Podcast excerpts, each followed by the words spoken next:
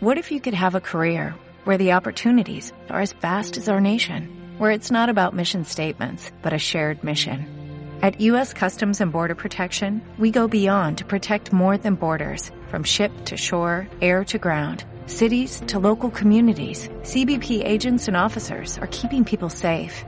Join U.S. Customs and Border Protection and go beyond for something far greater than yourself. Learn more at cbp.gov/careers.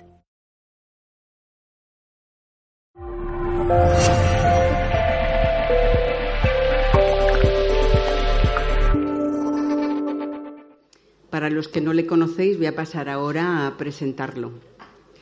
Eh, es nuestro segundo invitado de, esta tarde. Siempre ha venido los viernes por la tarde, a él le gustan, a nosotros también, y ya nos tiene acostumbrados. ¿eh? Y luego después nos dará un, un corto recital, ¿no, Juan? Con la, con la guitarra, con la flauta y cantando. Y cantando. bueno, eh, Juan Ignacio Cuesta es, eh, como decía, un, una persona muy, muy polifacética, muy interesante. Es periodista, investigador, escritor, espeleólogo, pintor, diseñador gráfico, músico, diseñador y maquetador de libros. Doy fe porque el primero me lo hizo él, ¿eh? o sea que doy fe de eso. Ha colaborado en las revistas más destacadas del mundo de la investigación y con punteros programas de radio. Actualmente es miembro fundador de la Escóbula de la Brújula, autor también de numerosos títulos. En 2016 eh, recibió el premio Enigmas por su libro Lugares a evitar cuando cae la noche. Además de su larga trayectoria profesional, Juan Ignacio es un buen amigo de todos, de muchos de nosotros, que colabora con la Asociación Mil Caminos como guía en algunos de nuestros viajes culturales que hacemos dos veces al año. Su charla de esta tarde lleva por título De la soledad a la locura a lo largo de la historia. Un fuerte aplauso para Juan.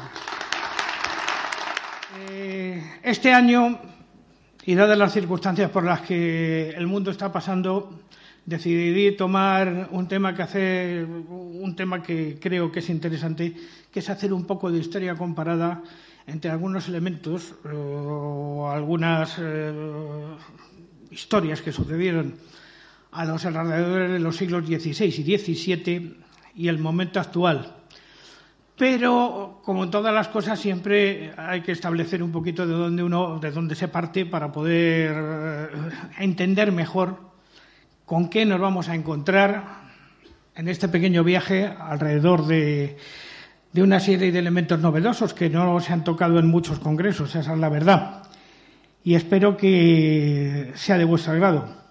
Lo he titulado la nave de los locos porque me he basado fundamentalmente en una reflexión, perdón, una reflexión sobre el cuadro que estáis viendo.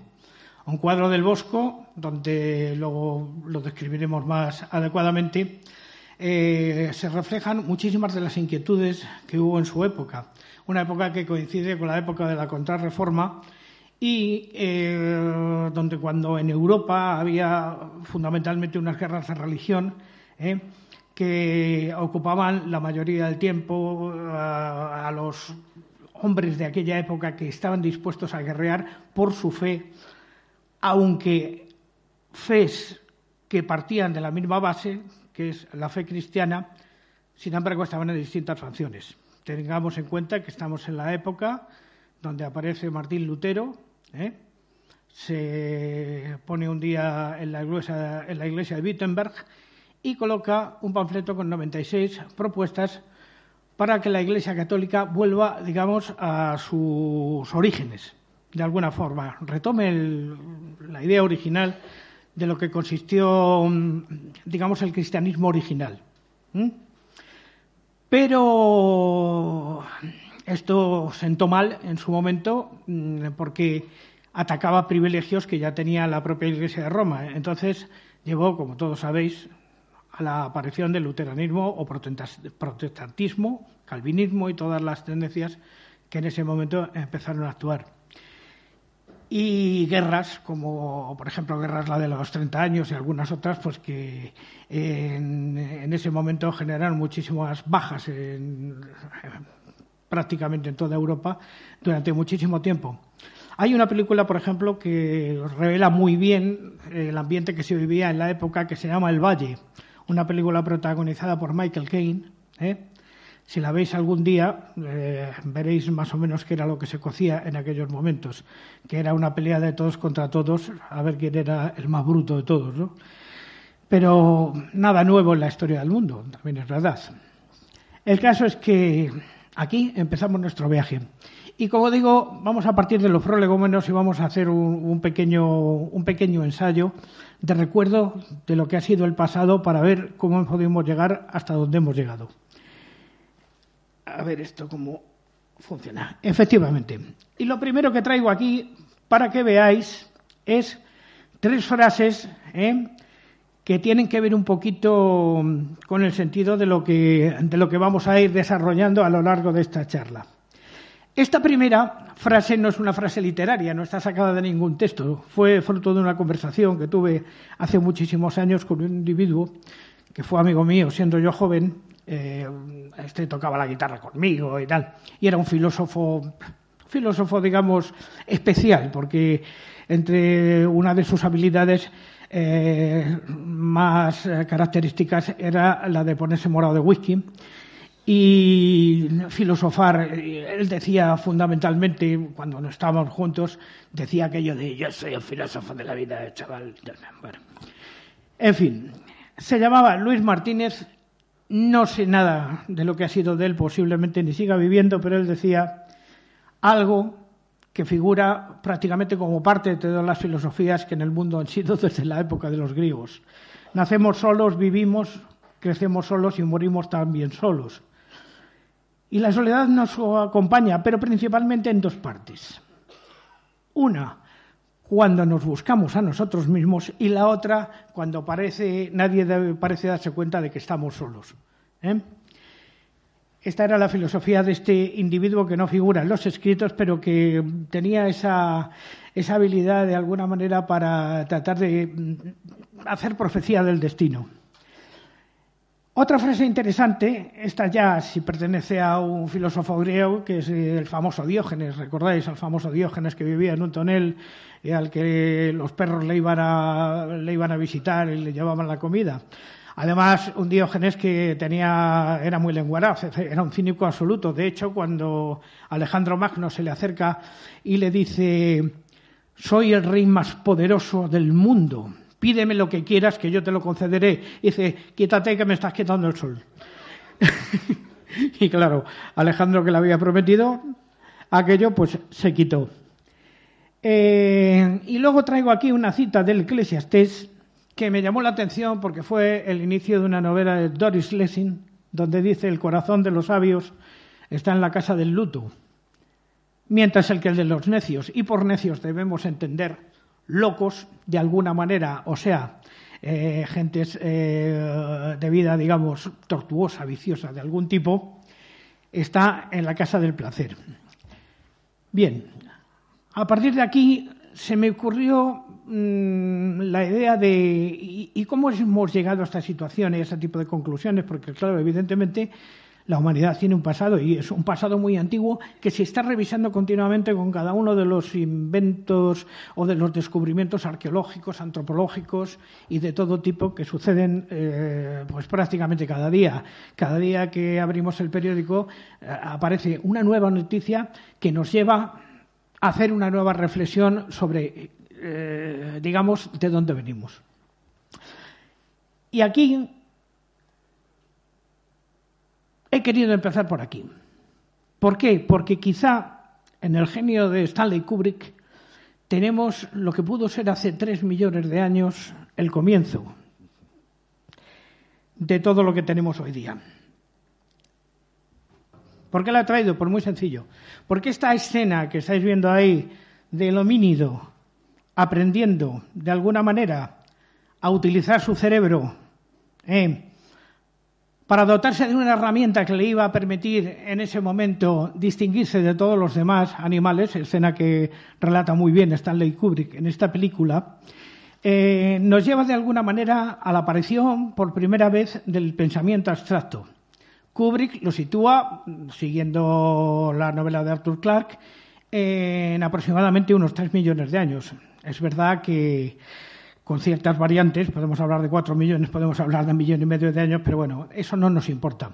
Lo que es cierto es que en un momento dado el homínido se levanta del suelo y descubre que hay algo más, hay algo más allá de lo que está viendo todos los días, hay algo que bulle dentro de su interior y que le obliga, digamos, a tener un comportamiento o una relación distinta con las cosas que tiene a su alrededor.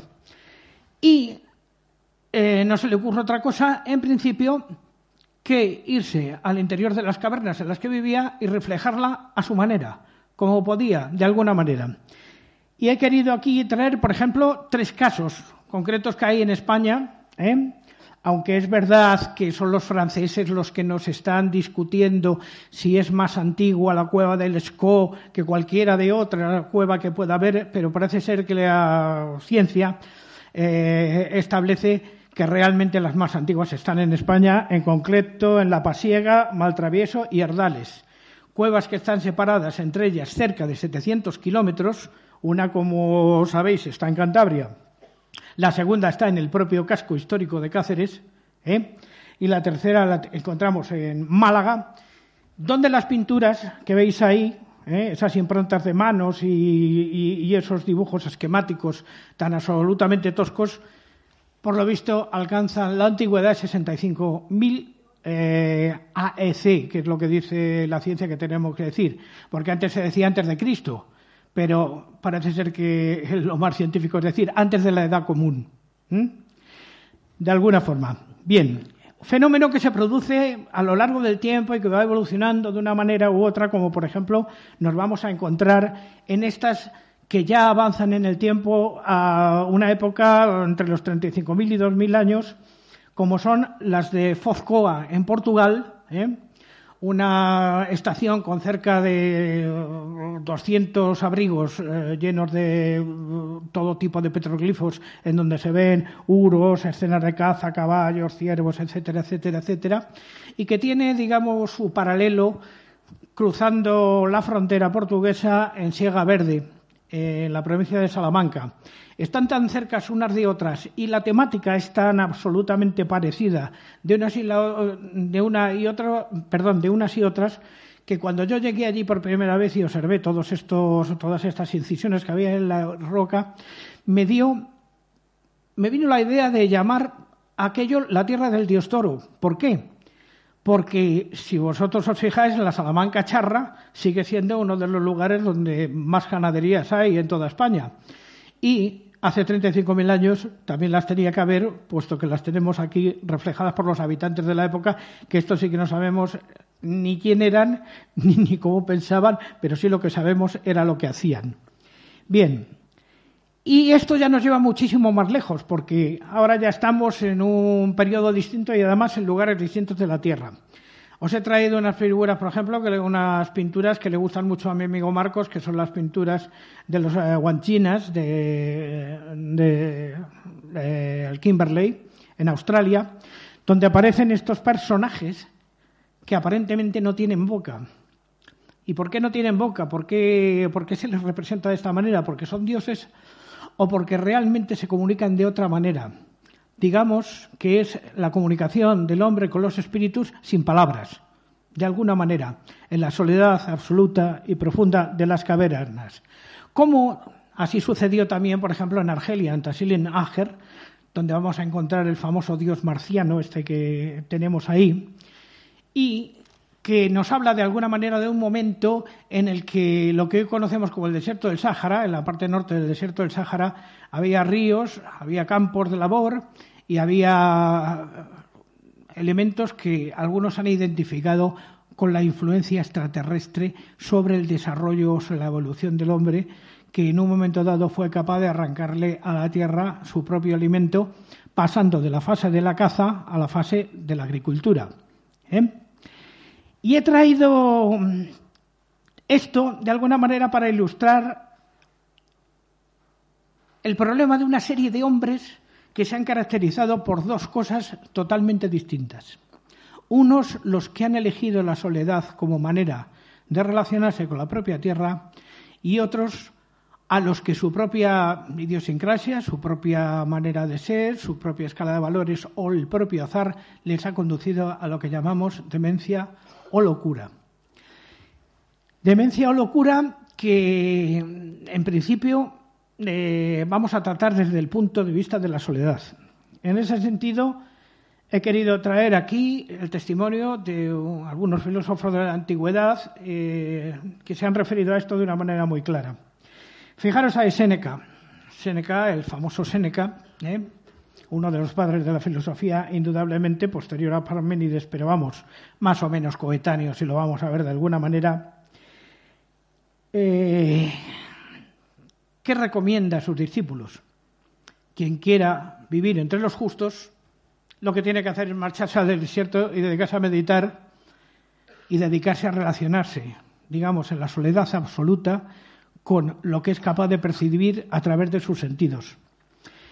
Y luego también hace referencia a la locura cuando nos dice que no existe ningún genio que no tenga un puntito un puntito de demencia en, sus, en su forma de, de relacionarse con el mundo.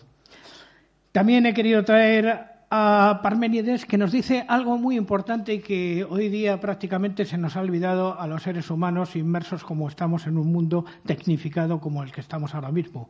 Y es que pensar y ser es lo mismo. Si el hombre no pensara, no existiría. De hecho, eh, pensar también está relacionado de alguna manera con el acto del recuerdo.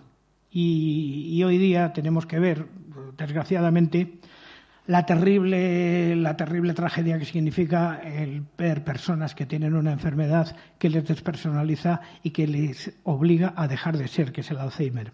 ¿Por qué? Porque cuando uno no tiene recuerdos, uno deja de ser. Se convierte en una especie de vegetal de uno u otro modo. Y luego la recomendación o, la, o, digamos la referencia a personajes que han elegido la soledad en un momento, en la soledad en un momento de su vida para elaborar un mensaje, para dárselo a la humanidad.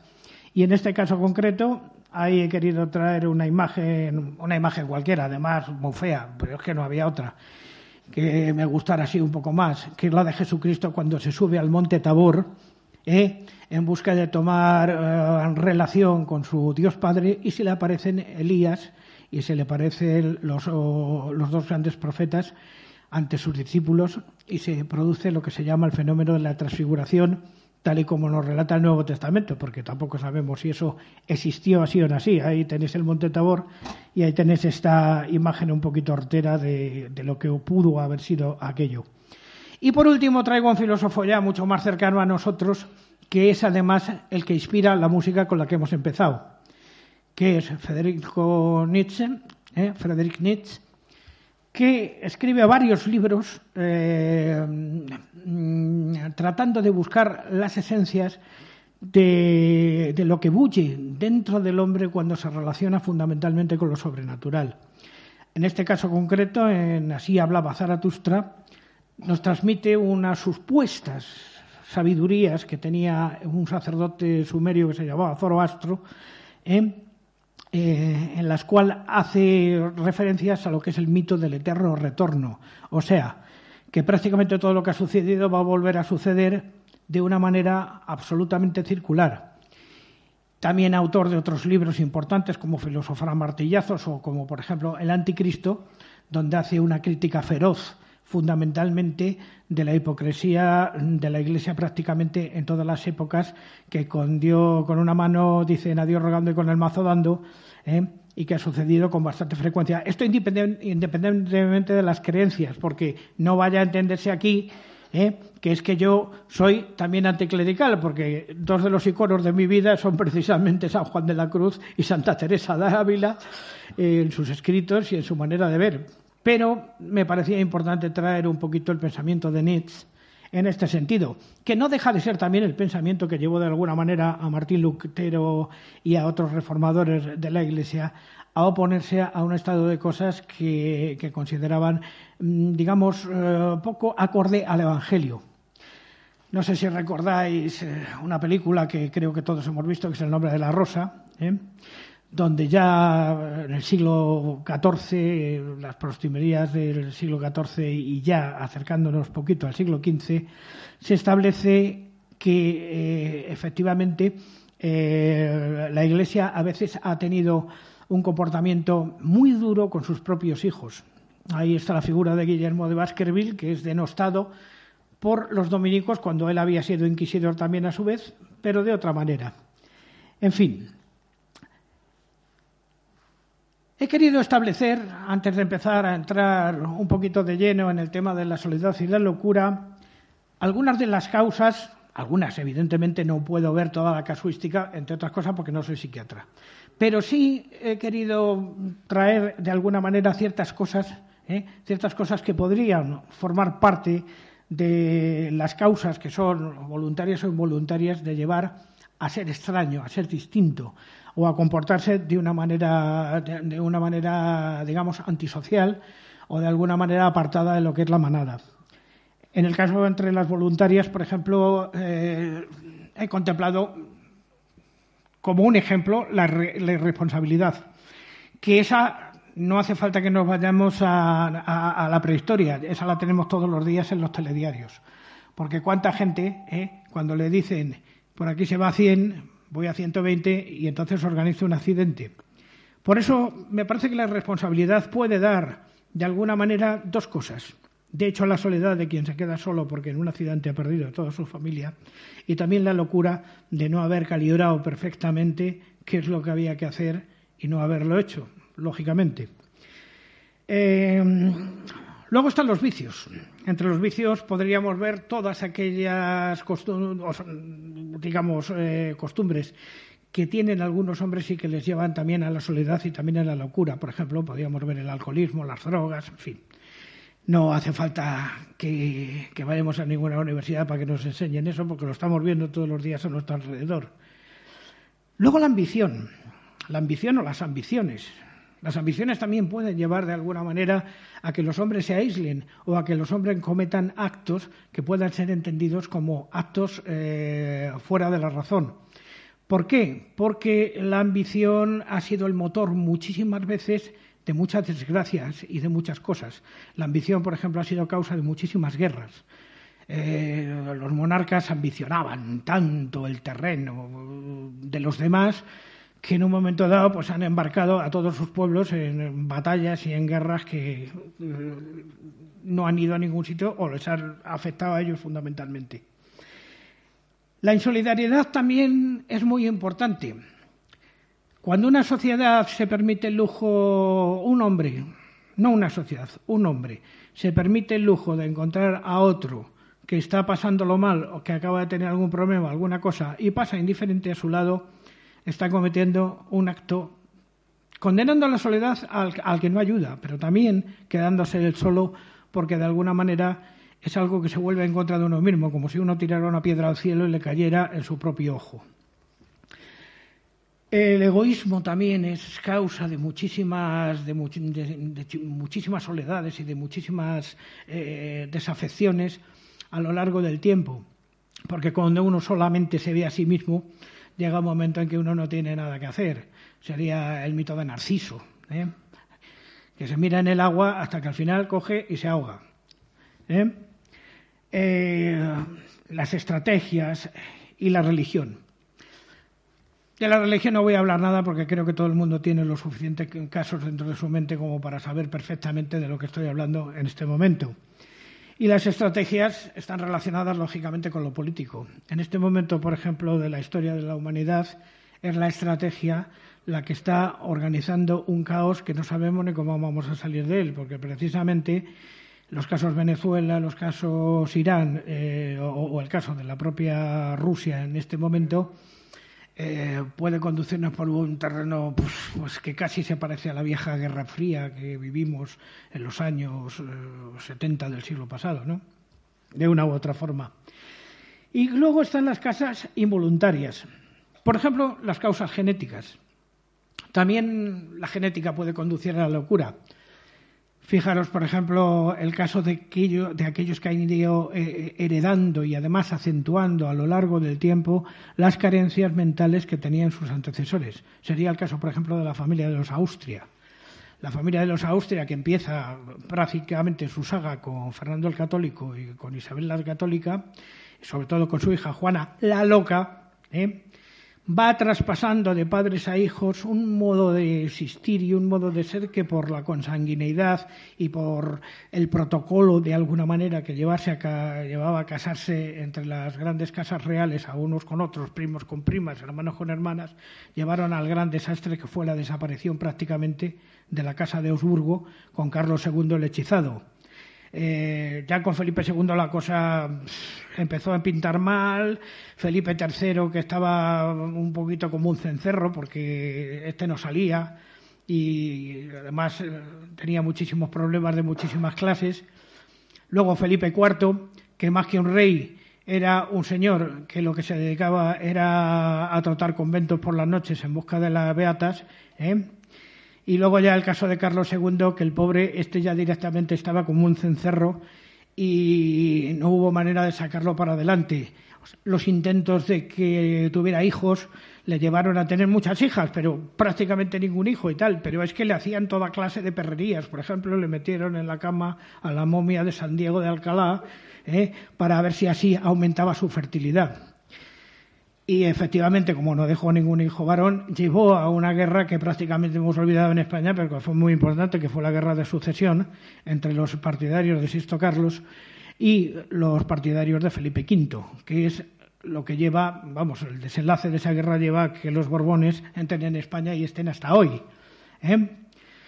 Si hubiera mm, ganado los el resto de los Augsburgo que quedaba por Sisto Carlos, pues a lo mejor no habíamos tenido las guerras carlistas, pero lo que es cierto es que a partir de entonces, a partir de Felipe V, que también había que echarle de comer aparte, porque este menudo elemento, eh, eh, hemos estado en manos de los Borbones y algunos verdaderamente peculiares, eh, cuidado porque exceptuado el caso del que nos ha mencionado antes Pedro, eh, de Carlos III, que parece que fue el único rey sensato de toda la casa, los demás estaban francamente de atar.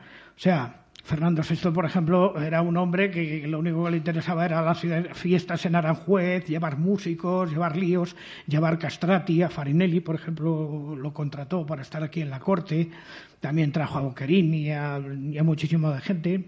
¿Sabéis, por ejemplo, ya que hablamos de Madrid y antes ha hablado Pedro, que hay, un jardín en Madrid dedicado a Luigi Boccherini? ¿Lo conocéis? Está bajando justamente por debajo de la Catedral de la Almudena. Es uno de esos jardincillos que llevan hacia el campo del Moro. ¿Eh? Bien, pues. Eh, ¿Y qué decir después? Entre la familia de Borbón llegó uno que ese ya fue, digamos, la gran desgracia de este país, porque traicionó incluso a los suyos, que fue Fernando VII. Y nos llevó a la famosa guerra de la independencia, ¿eh? cuando cayó en manos de Napoleón, y quien le sustituyó en ese momento, su hermano eh, José I, más conocido como Pepe Botella, aunque el hombre no bebía, sí que intentó hacer una ciudad moderna, pero claro, perdieron la guerra y al final pues no, no hubo manera. Eso sí, eh, el que se le puso delante, que fue el duque de Wellington, también hizo una rapiña que nos dejó prácticamente sin nada de lo que teníamos. De hecho, entraron en el monasterio del Escorial y se llevaron todo lo que pillaron, vamos. no dejaron nada, de alguna u otra manera. Bien, las causas genéticas. He comentado el caso de los Augsburgos, Luego, las causas inducidas. Inducidas, ¿por qué? Pues por cualquier tipo de sustancia, incluso no tiene por qué, tenemos por qué aquí hablar de drogas o alcohol. Pueden ser inducidas, por ejemplo, pues, eh, por ejemplo, por el uso de ciertos minerales. No olvidéis, por ejemplo, que en los últimos años ha habido juicios con el tema del uso del asbesto, del asbesto o del amianto, ¿eh? que ha llevado a hacer la fibrosis quística pulmonar a muchísimas personas. ¿eh? Que ha habido que suprimirlo, o sea, directamente. De hecho, cuando hoy día todavía quedan algunas eh, uralitas por ahí, de las famosas uralitas que había antiguamente, hay que deshacerse de ellas, hay que llamar prácticamente a un equipo médico porque tienen que venir así vestidos eh, como si fueran astronautas y tal y destruirlas de una cierta manera para no difundir en la atmósfera el polvo del amianto. Luego las causas físicas. Las causas físicas que pueden llevar a la soledad hacia la locura pues están relacionadas normalmente con los accidentes. Eh, si a uno lo pegan un trastazo en la cabeza con un martillo, pues igual a lo mejor pierde la razón. Vaya usted a saber por qué. Evidentemente la cabeza, el cráneo es un órgano débil y si se le somete a un trauma puede reaccionar de maneras muy muy distintas, pero normalmente negativas. Aunque también es cierto que como consecuencia de un trauma hay algunas personas que a lo largo de la historia han descubierto capacidades psíquicas que no sabían que las tenían. Pero vamos, no es lo normal. ¿eh? Bien. Las causas psíquicas y las anímicas. Las psíquicas, por supuesto, relacionadas con el mundo emocional. ¿eh? Eh, la neurosis, la neurastenia, que no se han tratado correctamente hasta el siglo XX e incluso ahora mismo 2021, pero incluso creo que ahora también andan un poco despistados los psiquiatras y los psicólogos, o sea, que a lo mejor necesitaban avanzar un poco más para conocer la mente humana, que es muy compleja, ¿no? Y las causas anémicas vienen fundamentalmente del reconocimiento de que somos algo más que lo que vemos. O sea, hay una parte nuestra que no se ve, que es sutil y que también puede enfermar de alguna manera. Hablaríamos aquí de la enfermedad espiritual. ¿eh? Y hay mucha gente que está enferma espiritualmente sin necesidad de que tengan que pertenecer a una religión concreta u otra. Simplemente eh, su relación con los demás, su relación con las cosas, puede llevarles de alguna manera a estos fenómenos de soledad. He querido ilustrar esto pues con algunas imágenes también. En el caso, por ejemplo, de digamos de la locura genética, he traído un fotograma de la película El resplandor de Stanley Kubrick, donde veis ahí a Jack Nicholson poniendo una cara que supongo que cuando habéis visto la película habéis sentido más o menos como la mayoría de la gente una cierta desazón, sobre todo viendo a esas dos niñas que están allí al fondo del pasillo y que, vamos, se te ponen los pelos como escarpias. Y un personaje de la historia absolutamente nefasto, que fue Inocencio VIII, que gracias a él y a dos filósofos alemanes, dos escritores alemanes o dos tratallistas alemanes, que eran Klaus Spengler, perdón, Spengler, eh, crearon un libro que se llamaba El Maleus Maleficarum, ahí tenéis, el martillo de brujas, que no en España, porque eso es una leyenda negra y urbana que hemos mantenido durante mucho tiempo, eh, sí que en Europa llevaron a la hoguera muchísimas mujeres simplemente por el hecho de ser hechiceras, de ser pobres, de estar alienadas, de estar trastornadas, de ser simples histéricas. Esa es una de las cosas, por ejemplo, que nos cuenta Jesús Callejo en todas sus investigaciones, cuando nos dice que en España prácticamente no se ejecutó a ninguna bruja. ¿Por qué? Porque, entre otras cosas, las brujas eran pobres y como la Inquisición cobraba de sus propias víctimas, a las brujas par de tortazos y por ahí. A no ser que estuvieran incursas en un caso de asesinato.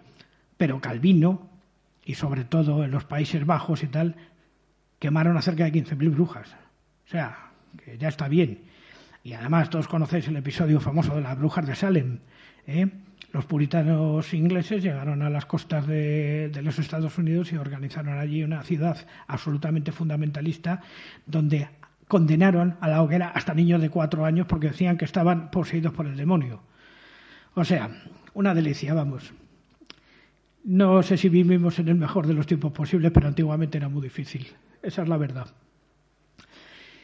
Y bien, podríamos hacer también un pequeño repaso por lo que es la historia de la locura a lo largo del tiempo.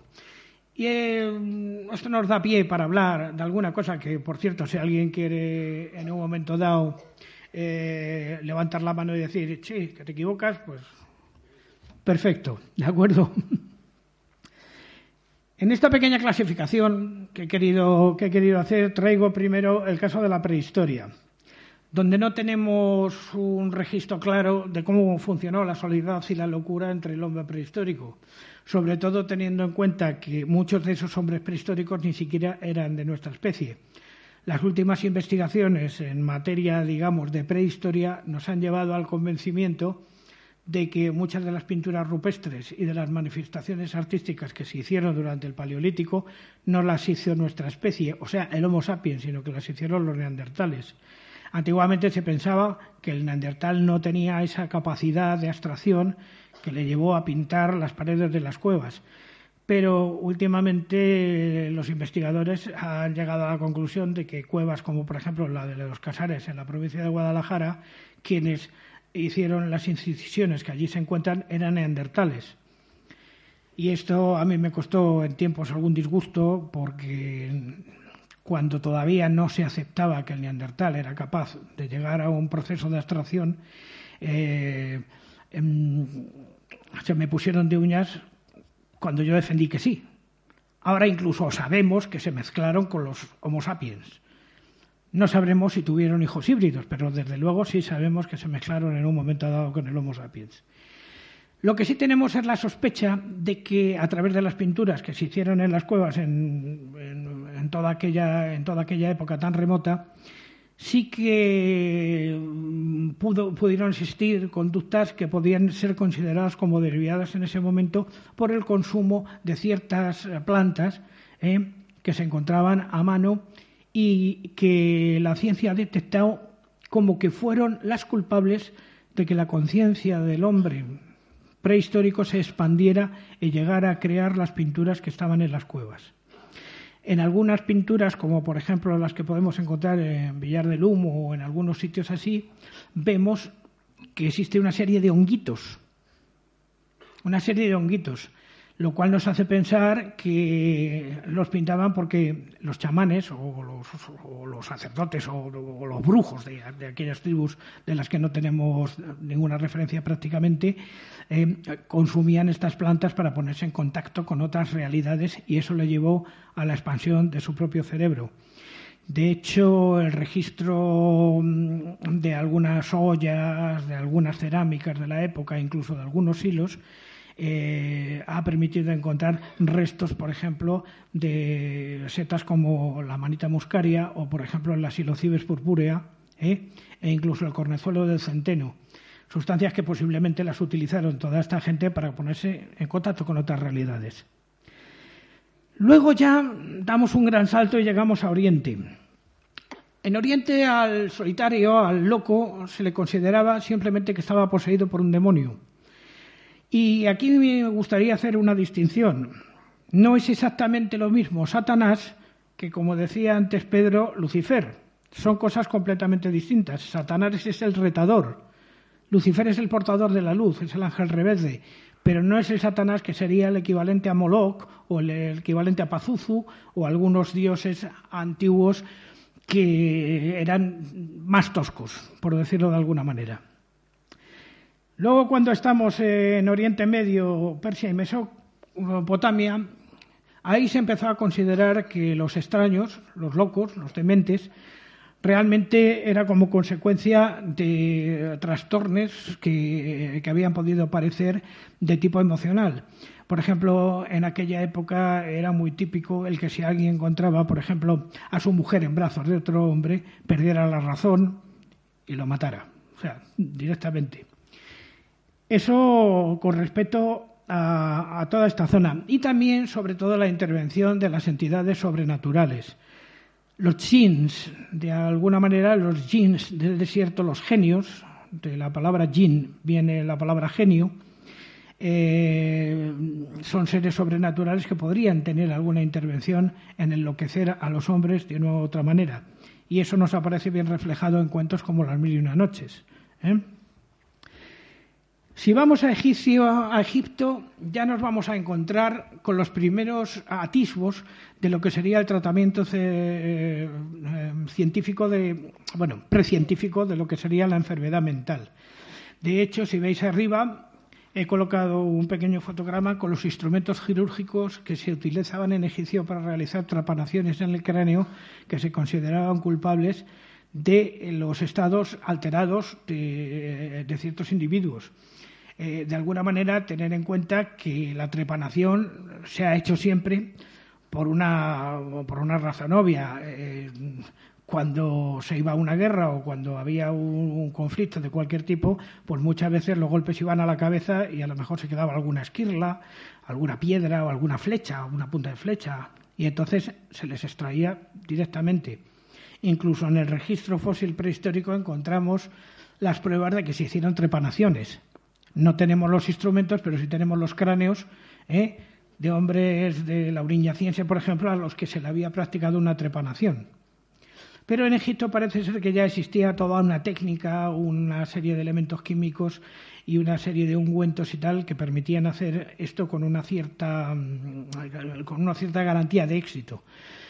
Por ejemplo, si leéis la novela Sinue el egipcio, ya se nos hace ahí una descripción, aunque es una novela moderna, se nos hace una descripción de lo que sería una trepanación. Si no es un médico que hace muchos tipos de operaciones y entre ellas las trepanaciones.